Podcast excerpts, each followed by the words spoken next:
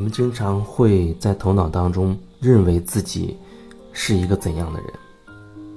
而实际上从别人的角度看待你的话，往往跟你自己对自己的认定很不一样。有时候一个人可能他比较缺乏自信，那有的时候他会发现，其实事情并不是他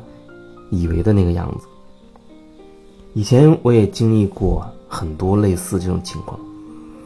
特别是在电台做主持人那个期间，遇到过这种类型的情况。有一阵子刚开始做一个新的节目，那是一个娱乐性的节目，互动的娱乐性节目，因为当时觉得所在的那个频率呢。它的发射功率比较小，可能城区的市区的部分反而收听效果不是那么好，倒是稍微偏一些的那个郊区有一个区域可能收听效果还可以，所以当时会觉得收听的人可能不会那么多，而那个时候没有做多久的时候，忽然领导希望能够。让我那个节目去做一些活动。那个活动当时是和一个酒吧一起来合作。然后呢，在酒吧，然后一般的那种场所，它是晚上九点之后才会营业，所以呢，他要我们这个活动不影响他们的营业时间，就是六点到七点之之之间的样子就开始，然后。两个小时之内就会结束，然后联系了一个酒吧，老板也答应会支持，然后呢，在节目当中也做了一些宣传，可是始终会觉得，因为第一次做这样的活动，真的是心里面一点数也没有，所以当时也挺紧张的，会担心，万一没几个人来怎么办？好像看起来就会觉得很没面子，会觉得好像自己很失败啊，这种感觉。所以呢，也拉了很多同事啊一起去壮壮胆儿、撑撑场面，或者说最起码能够凑一个人数吧。那当时我心里面也是这样的一个想法，觉得好像不会来太多的人，因为没有感没有感觉，好像没有觉得有什么人好像很明确的说要报名或者参加这这个活动等等的。可是实际上那天晚上我们是提前到的，而很多听众朋友也是提前到的。那酒吧虽然不是说很很大。可是，到开始之前竟然已经爆满了，已经爆满了，就是里面所有的位置全部坐满了不说，还有一些陆陆续续赶过来的听众朋友，他是要站在外边了，或者要让那个老板来拿椅子出来要加座了。即便是这样，还会有人不停的在我们的短信平台上面发短信来问，说要怎么。找到那家酒吧，因为当时选的那一家酒吧的位置不是说特别的明显，这个位置相对比较偏一点，所以说，即便是很多人他最终没有找到地方，没没到没去没到场，即便如此，那个那个场那场活动也搞的是爆满了，大大超乎我以为的那样子。我说这个其实是想表达，很多时候我们会给事情有一个判定，有一个以为自己根据自己的一些观念啊、一些经验等等的，会对事情有这么自己的一个认定，然后这个认定会导致，就像我，我会对自己会很担心，虽然事情没有发生，可是心里面会七上八下的，会这个担心。所以很多时候，我也发现有很多朋友他也是这样子。包括现在，我还会对对一些事情还会有自己的看法，只是会多一分觉察，然后不会太在意那个看法。那个看法出现了，就让它出现好了。有的时候它很快就消失，有的时候可能还会比较坚持，会认认为这样子。但是呢，其实内在还是有一份敞开，觉得是其他的结果也没有关系，接受那个事情以他真实的样貌呈现就好了。我们有很多时候会对事情、对人有很多很多自己的认定，啊，觉得那这个这个人一定是怎么怎么样的，决定这个事情一定要怎么怎么样，决定想要成功必须要怎么怎么样，决定觉得认定啊要卖好这些产品必须要怎么怎么样，就是有太多太多的规矩，就像很多人他。想要实现一个目标，他给自己定计划，你会觉得那就是很，几乎就是一个单线条的，好像我想从这里开始为起点啊，实现一个目标的话，我必须假设现在是 A，我必须先要经过 B，再到 C，然后再到 D，才能最终实现的目标。他觉得从 A 不可能直接跳跳到 C，甚至我不可能直接就把。那个目标最终很快通过其他想不到的途径实现。可是实际上，这个世界有太多太多的可能性，有太多太多的可能性。我们头脑去计划的那一个，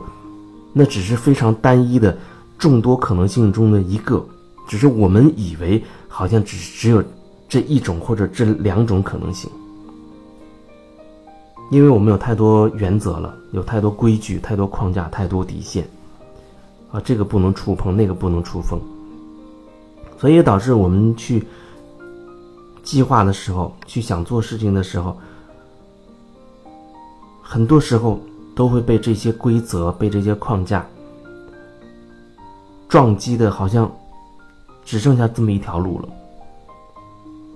比如有人要辞职，可是他又觉得。我自己能做什么呢？我什么也不会，没有办法养活自己。说到这，我就想到我在第一个大学毕业的时候，那时候我也不想回到家家乡，虽然工作也准备好了，而且也是很大家都很羡慕的那种很稳定的这种工作，所谓的事业的编制的这种类型的工作。因为我不喜欢那种类型的工作，所以我就执意要留在我毕业学校的那个城市。可是找工作真的很艰难。那时候拿自己的档案，每天去跑人才市场，可是很难去把这份简历递出去，人家都不会收。找一个工作真的是非常的困难，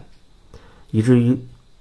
最后那一天。最后那一天是那天，我真觉得好像撑不下去了。我我决定，如果今天再找不到，我就要回家了，是那种感觉。而且那天下着雨，我又发着烧。当时一个好朋友陪着我在市中心最繁华的那个城市最繁华的地段，在说是闲逛，其实也是心不在焉的这样走，淋着小雨在往前走。我觉得好像有一种恍惚的、无法支撑下去的这样的感觉，因为在这个地方你找不到工作，可是你还要需要一些收入养活自己、付房租等等。那时候住的环境已经非常的艰苦了。那个朋友在那里实习，我是跟他挤在他们的宿舍里面。所以那个情况非常的艰苦，不允许我有太久拖延找不到工作这种情况。因为那时候一心好像想要找符合我专业的这么一个工作，我觉得好像只有那种类型的工作我才能去做。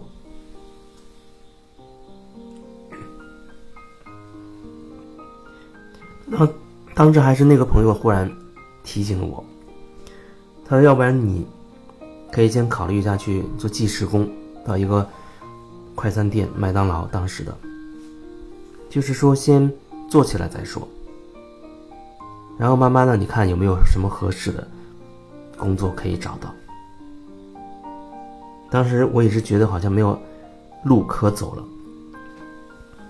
正好眼前出现一家麦当劳，我就进去了，要求见他们的经理。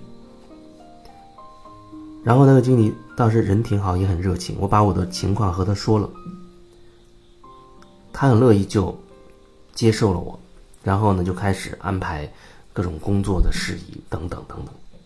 然后就开始在里面打工，一打就是大概两年的时间吧。中间没有去换过其他工作，那两年就在麦当劳里面。工作，不过我觉得倒是很开心。虽然那个时候的收入也不是很多，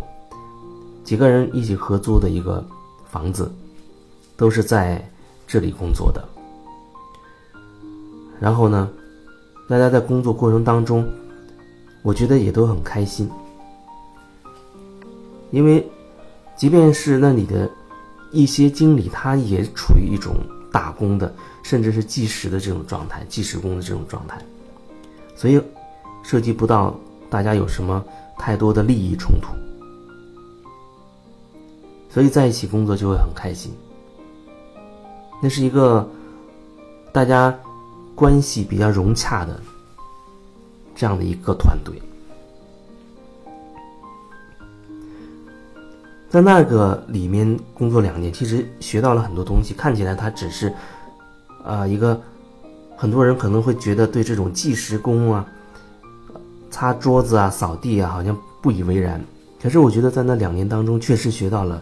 很多东西，特别是里面的一个叫做随手清洁嘛。随手清洁就是说，你在这个岗位上工作，如果说你离开，暂时离开这个岗位了，换别的岗位，或者说你下班了，你要把你所在的这个。手头的这些活儿全部都做完，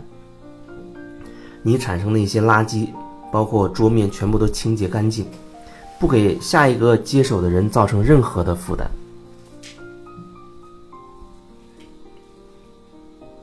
这让我想到，现在有很多朋友在做，啊，类似一种试验点、试点的那种那种社区吧，就是一些志向相投的。朋友在一起啊，在杭州有，我现在所在这地方也类似这种状况。然后有时候吃饭呢，比如说吃饭会选择那种自助式的，自助式的，我觉得那很明显，那种随手清洁的这种方式就可以派上用场。那假设说四五十个人都在吃饭，如果说刷盘子、洗碗这个活儿由一个人或者两个人承担的话，你会觉得。很辛苦。不过，如果每个人吃完饭都随手的把自己的这些吃剩下的这些东西垃圾清理掉，啊，把自己这一小块清理掉就很好了。然后把你吃的这个餐盘也好、碗筷也好，把它洗干净归位，分摊分摊到每个人头上，可能最多也就一两分钟的时间。可是它产生的效果就完全不一样了。你可以感受到，哦，我对自己这些东西是负责的这种感觉，就是，呃，我吃饭，我产制造了一些垃圾，然后我把它全部把它处理掉，不给这个空间留下多余的垃圾，我不在这里制造垃圾。包括很多人他离开的时候，有的地方，包括这里有有的时候，有的人他离开的时候，他还会怎么说呢？就像在这里还会制造一些额外的一些垃圾出来。不是说这不可以，只是说如果说每个人都有意识的为自己的行为负完全的责任的话，那他就可以把自己制造的垃圾全部都清理干净之后再离开。那种感觉又是不一样的，就是不给这个地方增加额外的负担。就像刚才说到的洗碗，即便是剩下一些啊餐盘，再由那个义工来洗，那也没有几个，也会很轻松的就完成了。我的意思就是说，我们每个人要为自己的行为负上绝对的责任，负绝对的责任。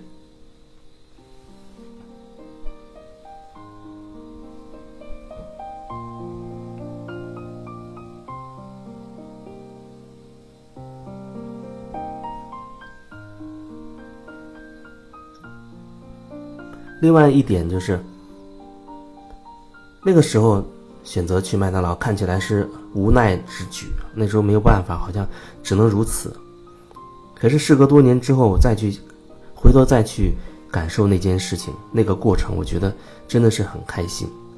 让我体验到了不一样的，或者说预料之外的、意料之外的那种那种生活状态、那种工作状态。在那两年期间。现在看，其实还有很多东西值得分享。那可能会放到另外一次分享当中去聊，聊我在那两年打工期间的一些感受。